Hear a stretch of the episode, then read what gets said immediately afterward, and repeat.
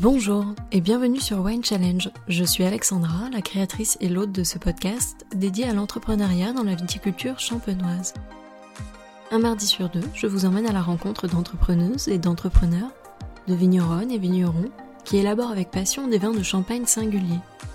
Ensemble, nous échangeons sur leur quotidien, nous parlons de leur parcours et de leur vision de la Champagne. Ils partagent avec nous leurs expériences, leurs envies, leurs projets et leurs challenges d'hier et de demain. J'espère que ce podcast vous donnera l'envie d'entreprendre dans le monde du vin ou de mener à bien de nouvelles expériences si vous avez le bonheur d'en faire déjà partie. Si vous aimez Wine Challenge, soutenez le podcast sur ma page Tipeee, rejoignez-moi sur Instagram at Wine Challenge Podcast, abonnez-vous sur votre plateforme d'écoute préférée ou encore laissez un commentaire sur Apple Podcast suivi de 5 étoiles. Un grand merci par avance pour votre soutien et merci pour votre confiance et votre fidélité qui accompagnent le podcast depuis 2018. Je vous souhaite à toutes et à tous une très belle écoute.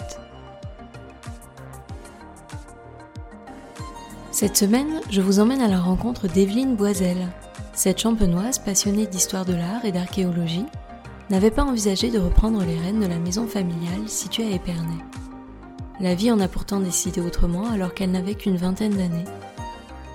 Elle revient donc sur son parcours ponctué de challenges et nous transmet toute sa détermination, sa force et son expérience avec sincérité et émotion.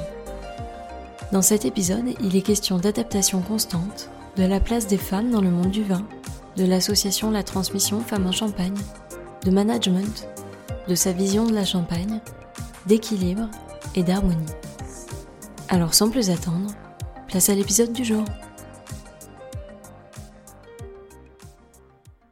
Bonjour Evelyne. Bonjour Alexandra. Merci d'avoir accepté l'invitation au micro de Wine Challenge. Je suis ravie de venir vous rencontrer pour en apprendre un petit peu plus bah, sur l'histoire de la maison et puis aussi sur votre parcours en tant que femme dans le domaine du vin et principalement du champagne. Donc euh, pour commencer, je veux vous laisser euh, parler un petit peu de la maison Boiselle. la maison Boiselle, c'est une longue histoire euh, assez classique puisque la maison a été fondée en 1834 par un jeune couple c'est assez étonnant. La famille ou les familles étaient déjà impliquées dans le vin depuis assez longtemps. Les Boiselles eux-mêmes venaient de la commune d'Étoges, un petit village un petit peu au sud d'Épernay. Le fils Auguste s'est installé à Épernay comme pâtissier.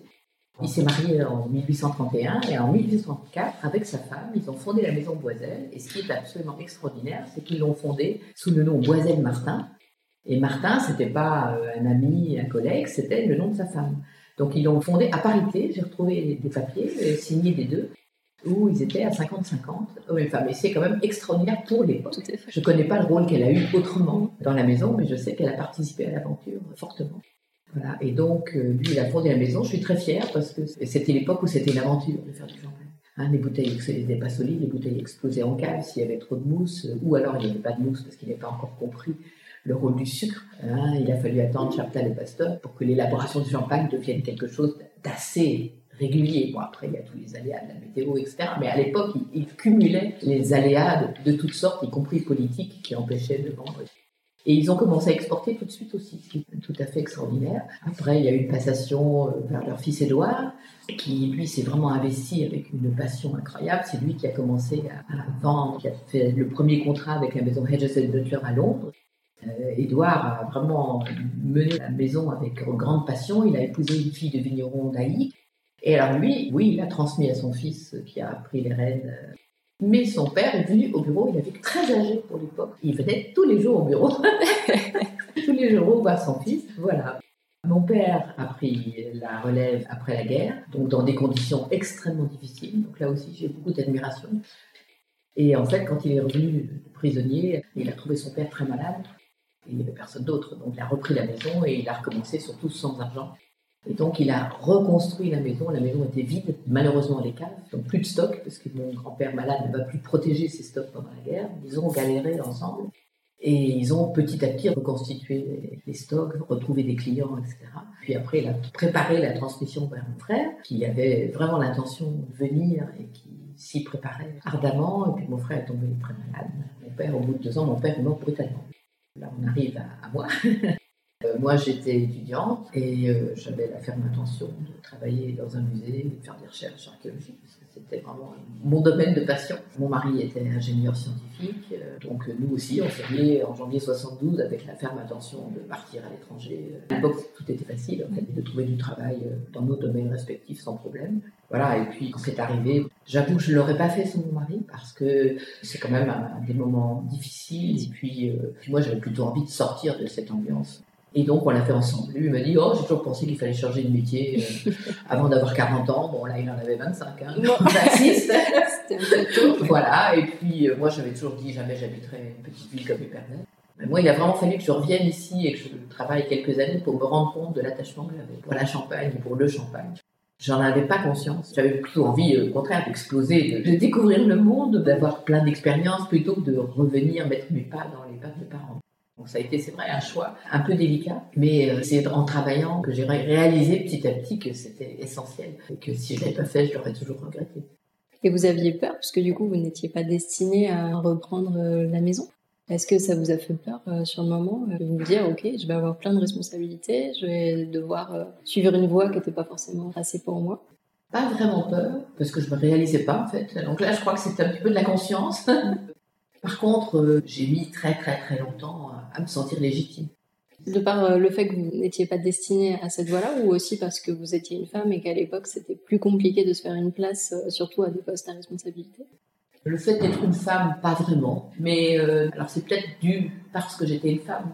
Moi j'aime bien arriver quelque part armée, c'est-à-dire avec les études, l'expérience, pour me sentir solide. Et alors que là, j'ai sauté sans filet. Et donc, c'est compliqué de se sentir. Euh, puis, on a vécu quelques crises majeures, surtout celles des années 90. Et là, c'est vrai que c'est difficile d'être euh, ben, la génération qui va être obligée de prendre des décisions euh, difficiles, etc. Donc, quand tout va bien, il y a eu des bonnes périodes. Quand les choses roulent bien, on se sent bien à sa place. Quand on rentre dans des difficultés et qu'on se rend compte que oui, on n'a pas pris à temps certaines décisions, parce que bien sûr, la vie est faite de ça, on ne les prend pas toujours au bon moment on les prend trop tard ou trop tôt, ça peut arriver aussi. Bon, mais là, là, on a, on tendance à l'illégibilité ou à la culpabilité qui reviennent. Mais je crois que c'est vécu toujours plus fortement chez les femmes parce que on est déjà, on est toujours tellement multitâche entre le travail, le foyer, les enfants, puis tout ce qui repose sur les femmes en fait, parce que c'est quand même elles qui entretiennent souvent les liens sociaux, y compris avec la belle famille d'ailleurs. Enfin, elles se retrouvent toujours au cœur de cette organisation. C'est vrai qu'on on culpabilise facilement parce qu'on n'arrive jamais à tout faire vraiment bien. On aimerait faire parfaitement. On aime bien vraiment faire bien c'est quelque chose qui fait du bien. Et c'est vrai que dans les affaires, surtout quand on est à la tête d'une PME, on, alors là, on, a tellement de multitâches, pas beaucoup d'équipes, si vous On est impliqué dans, dans, tout, et on ne peut pas tout faire bien, c'est pas possible. Et on ne peut pas trop déléguer parce qu'on n'est pas assez nombreux. Pour l'instant, bon, la, maison s'est développée. Mais quand même, dans une petite maison, vous restez dans toutes les décisions. Et le fait que vous n'ayez pas eu de formation ni euh, en œnologie ou euh, dans le commerce du vin, vous disiez que ça vous manquait pour avoir cette légitimité, en tout cas au début. Mm. Euh, comment vous avez fait pour pallier à ça? Est-ce que vous êtes tout de suite entouré de, personnes euh, qui étaient compétentes dans chacun des sous-métiers du vin? Ou est-ce que vous êtes formé un petit peu sur le tas en essayant d'apprendre Alors, un, peu de tout. Euh, oui, je me suis d'abord formée sur le tas, comme je pouvais, bien sûr.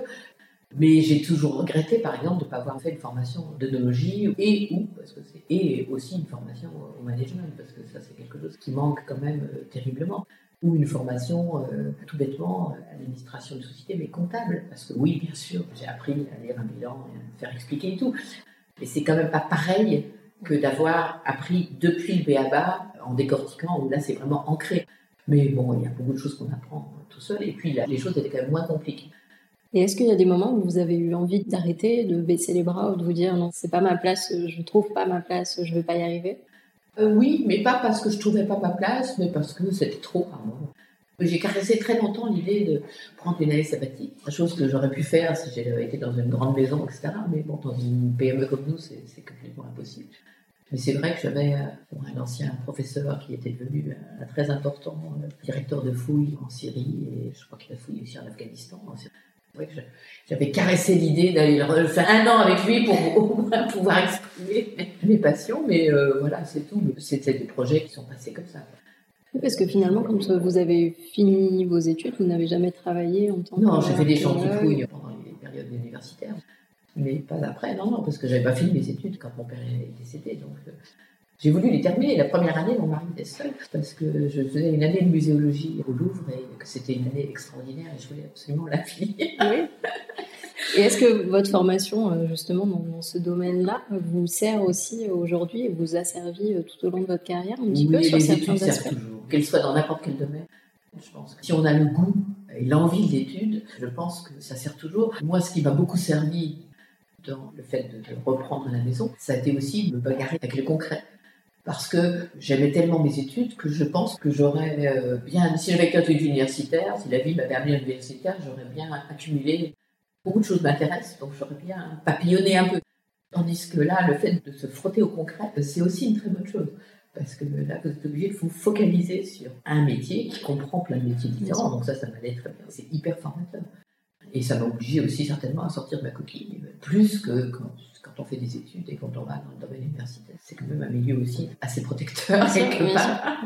Beaucoup plus que l'entreprise. Et est-ce que, euh, du coup, avec le recul, vous auriez euh, fait exactement la même chose Ou est-ce que certains passages de vie, vous les auriez euh, pensés autrement et vous auriez fait d'autres choix? Oui, à la réflexion, mais c'est aussi avec l'âge, etc. Bon, je regrette de ne pas avoir réussi à, dégager plus de temps à côté de l'entreprise. Mais l'entreprise, c'est dévorant. Et reprendre une entreprise sans expérience, c'est peut-être encore plus dévorant. Parce qu'en même temps, il faut se forcer, se renseigner, etc et puis faire le travail au jour le jour. Donc oui, là, j'aurais préféré m'organiser différemment. J'aurais préféré prendre le temps de voyager plus, de me former dans des vignobles étrangers. C'est ça qui m'a manqué en fait. Et puis la Champagne, bon, j'étais imbibée de Champagne. Je me suis rendu compte que j'étais imbibée d'une culture champenoise, d'un certain sens des valeurs champenoises, de, l'histoire et tout. Mais les choses précises m'ont manqué quand même. Et puis j'avais pas aucun réseau quoi, dans le milieu viticole. Ça a aussi un côté excitant. C'est vrai. de se lancer. J'ai eu la chance de le faire avec mon mari. Parce que c'est vrai que c'est pas toujours facile de travailler en famille ou en couple, c'est pareil. Mais euh, c'est quand même inappréciable. Surtout quand on est tout jeune, on était jeunes mariés, on avait aussi, comme tous les jeunes mariés, un petit côté fou. heureusement, on l'avait parce que je ne sais pas si on l'aurait aidé. Et qu'est-ce que vous euh, pourriez donner comme conseil à une jeune génération de femmes qui souhaitent rentrer dans le monde du vin, peu importe que ce soit en Champagne ou dans une autre région viticole, et qui n'auraient euh, bah, pas forcément les bons diplômes ou euh, voilà, qui n'auraient pas un parcours tout tracé? Qu'est-ce que vous pourriez leur conseiller? Je leur conseillerais de foncer, mais je leur conseillerais surtout de ne pas se laisser enfermer dans des catégories, puisqu'on a tendance, dans tous les métiers, hein, on a tendance à enfermer les gens dans des catégories. Les gens qui ont fait des écoles de commerce, ils vont faire du commerce. Ceux qui ont fait l'œnologie, ils vont dans les fonctions techniques de l'œnologie. ceux qui ont fait des lycées agricoles, ils vont pouvoir faire de la viticulture. Enfin, alors que, euh, en fait, on peut tout apprendre et tout est passionnant. Et, c'est plutôt une question de partager les mêmes valeurs. Mais je pense qu'il faut foncer. Et vous, pour euh, former vos, équipes, on parlait de management tout à l'heure. Justement, comment est-ce que vous avez recruté? Est-ce que vous avez aussi euh, laissé une part importante aux femmes dans des métiers où on ne les attend pas, plutôt dans la partie technique, par exemple? Oui, tout à fait. Absolument. Mais je ne les ai jamais recrutées parce que c'était des femmes. C'est vraiment euh, plutôt au feeling et puis à l'engagement. Je trouve qu'on sent les, gens qui sont passionnés par leur métier. Alors, euh, bon, tout le monde n'a pas forcément une passion dévorante pour son métier, mais je veux dire qui, ont envie de s'engager dans une voie et qui vivent leur métier de façon euh, positive. Comment s'est passée la transmission justement par rapport à vos enfants? La première chose, euh, on était tout à fait d'accord, mon mari et moi, c'est qu'on ne voulait pas mettre de pression du tout parce que c'est la vie de chacun et chacun doit suivre sa voie et pas sentir un poids pour choisir sa, sa voie. Et ensuite, nous étions d'accord l'un et l'autre pour que de toute façon, ils devaient faire des expériences ailleurs avant. Alors dans le vin ou pas dans le vin, suivant le parcours qu'il a choisi, mais que vraiment, il fallait, il n'était pas question de les coucouner. Ce qu'ils ont fait, en fait, Lionel, qui est notre fils aîné, quand il était adolescent, ça l'intéressait beaucoup. Et il nous avait dit à l'époque, mais de toute façon, je veux faire plein de choses moi-même avant et on verra plus tard. Il voulait avoir vraiment quelques bonnes années d'expérience. Et puis euh, Florent, lui, il a fait une école de commerce. Et ils ont tous les deux fait l'école de commerce. Il a fait son, un dernier semestre en Nouvelle-Zélande et il nous avait envoyé un mail de Nouvelle-Zélande en disant Je m'intéresse de plus en plus au vin. Est-ce que vous seriez d'accord euh, pour que je revienne vous rejoindre? Et puis, qu'en est-il de Lionel? Parce que Lionel n'en parlait plus, mais l'avait dit autrefois. Nous, on est tout à fait ouverts à partir du moment où c'est ta décision. Nous, on a tellement regretté de ne pas avoir d'expérience, si vous voulez, sachant que d'abord on fait des erreurs chez les autres,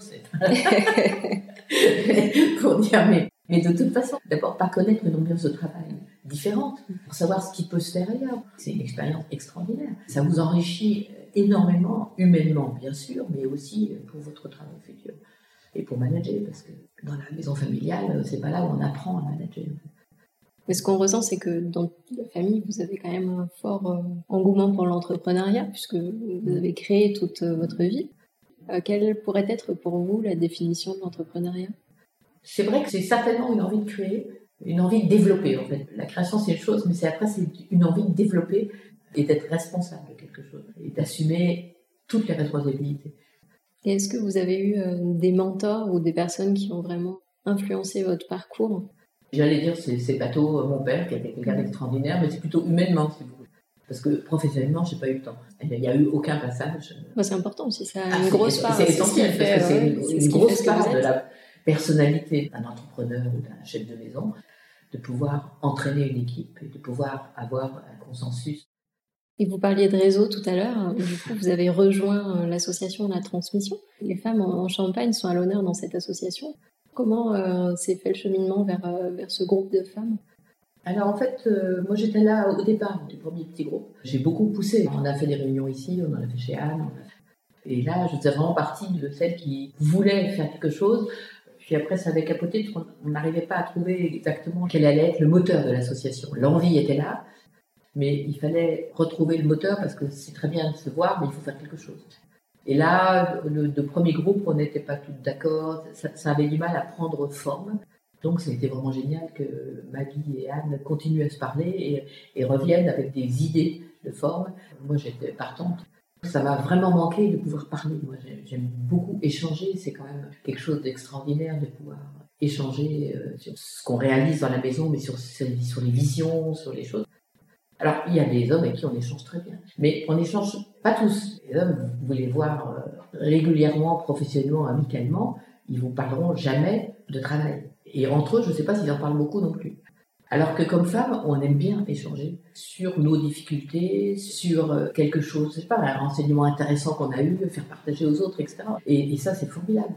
Et puis, je pense que vraiment, on peut avoir une petite influence pour aider les femmes à crever les plafonds de verre, c'est-à-dire à vraiment postuler à des rôles importants.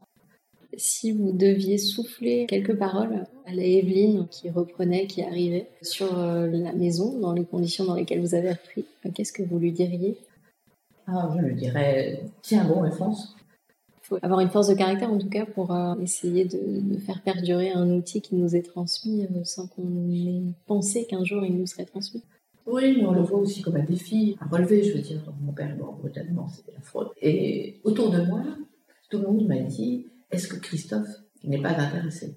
Ça me mettait d'ailleurs en point, parce que si Christophe avait été chirurgien, personne n'aurait posé la question, parce qu'on considère qu'un chirurgien, et on ne lui demande pas d'aller reprendre une, petite société familiale. Mais là, il était ingénieur, donc euh, bon, il pouvait reprendre. Mais euh, personne ne m'a posé la question à moi. Ça vous a blessé? Non, ah non, non, ça ne m'a pas blessé du tout, parce que à la limite, ça m'a presque soulagé qu'on ne le fasse pas à l'époque. Mais euh, je me suis dit, moi aussi, je suis capable. Une force en nous. oui, une force en nous, mais le fait que personne ne m'ait posé la question. Mais toi, Evelyne, tu sais, tu pourrais prendre quelqu'un quelques années, te former, y aller. Peut-être une question d'époque, vous pensez Aujourd'hui, euh, peut-être Aujourd'hui, on, penserait beaucoup plus. Oui, c'est ce que je trouve génial dans la transmission. Il y en a beaucoup qui ont un, parcours euh, difficile aussi, mais euh, maintenant on voit des jeunes femmes, c'est vraiment les parents qui choisissent, qui permettent à la fille de s'exprimer, et de s'exprimer aux côtés de son, souvent aux côtés de son frère, mais, mais aussi quelquefois quand il n'y a pas de frère, on considère que effectivement la fille pourrait reprendre des vignes, etc. Là, avant, c'était jamais. Je pense que souvent, comme tout le monde a besoin d'un équilibre, mais il me semble que souvent, quand tout est en équilibre, on n'a pas forcément envie de changer. Mais je pense que si je n'avais pas eu cet énorme défi à 23 ans, peut-être que j'aurais eu une vie plus tranquille et choisi, une fois trouvé un, poste qui me plaisait, j'aurais peut-être pas poussé pour aller plus haut. Parce que trouver un équilibre me semblait très très important entre ma vie de famille, ma vie personnelle à côté, euh, mes intérêts propres et le milieu professionnel. Voilà, la notion d'équilibre est très agréable. moi, je viens de prendre ma retraite, je toujours impliquée dans certaines choses. C'est une retraite totale au point de vue professionnel rémunéré, bien sûr, mais je suis heureusement encore impliquée. C'est difficile de retrouver un équilibre. Je n'y avais pas pensé, mais Et en fait, c'est quand même difficile de trouver un, équilibre. C'est très, très curieux, en fait. Parce qu'on a, d'un côté, on a envie de s'occuper des petits-enfants, de profiter, de faire des voyages, de faire plein de choses, de continuer euh, à être membre de la transmission. Je l'ai dit, je leur ai dit il y a deux ans, je leur ai dit, vous savez, je crois. Ah non, non, mais attends, tu restes et tout. C'est avec un plaisir fou que je reste. C'est quelque chose qui m'a vraiment beaucoup manqué d'avoir un groupe comme ça, je suis ravie.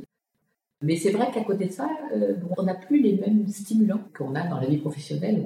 D'une part, on rencontre des gens de tous âges, ce qui est formidable. Et puis même, tout simplement, dans la, vie de l'entreprise, les fournisseurs et tout, c'est formidable de rencontrer des gens qui ont tous des parcours différents. Chez les clients, les à et tout. En plus, le vin est un rassembleur. Et le champagne, peut-être plus que tous les autres. On rentre dans un contact qui est quand même enrichi par le fait de partager cet amour du champagne, de partager quelque chose. Le champagne, c'est quelque chose d'extraordinaire, c'est poétique en même temps, c'est chaleureux, c'est poétique. Ça vous met quand même dans une atmosphère qui enrichit beaucoup les contacts, et ce qui fait que les gens se découvrent souvent. Et on a des relations qui sont euh, éphémères, mais riches. Et on se nourrit de ça. Et dans ce groupe La Transmission, on, se nourrit du contact les unes des autres.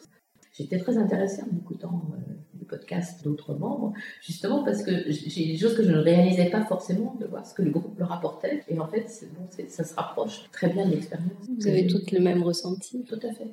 Et pour euh, conclure cet épisode, j'ai l'habitude de laisser le, mot de la fin à mes invités. Quel pourrait être votre mot de la fin? Un mot qui pourrait euh, définir votre état d'esprit? Je dirais l'harmonie. L'harmonie, l'équilibre, c'est le même mot. Hein. J'aimerais bien dire l'harmonie poétique, parce que pour moi, il y a toujours un côté tellement poétique dans l'assemblage, dans le champagne. J'autorise les deux mots. Merci. Merci beaucoup. Et puis je vous souhaite bah, bonne continuation et puis d'avoir de, nouveaux défis dans cette retraite qui va être, j'en suis persuadée, bien animée. à bientôt. Merci.